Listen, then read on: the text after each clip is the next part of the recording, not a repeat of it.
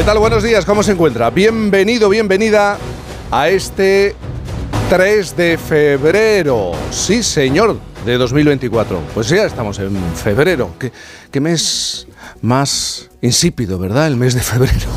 Qué mes más soso. No sabemos muy bien cómo definir este, este mes. La palabra de esta semana que acaba está siendo, ha sido amnistía. Luego Juan Diego dirá si es cierto o no, martillada sonoramente una y otra vez, pero de lo que no nos vamos a librar, a ser absueltos, es de enfrentarnos a un grifo sin apenas agua y eso que en la cuenca mediterránea sabemos que cada 10 años tenemos dos o tres de sequía habitualmente. De ello vamos a hablar en tan solo un momento. Si hoy sale a la calle, Tendremos tiempo anticiclónico en casi todo el país, aunque se espera nubosidad baja matinal en todo el norte peninsular, Baleares, Alborán y el Estrecho. Las temperaturas máximas pues descienden en la meseta norte y cuenca del, eh, del Ebro, del río Ebro. Y en Canarias continúan con la calima un día más. Ojo al viento fuerte en el estrecho.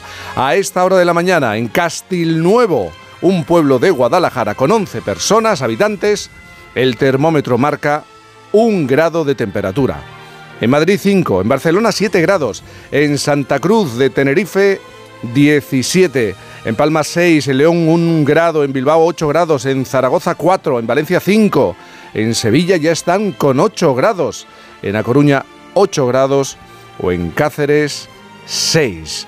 Y aunque no lo parezca, como siempre recuerdo, hay mucho que celebrar. Por eso en el Festoral de Por fin prestamos atención.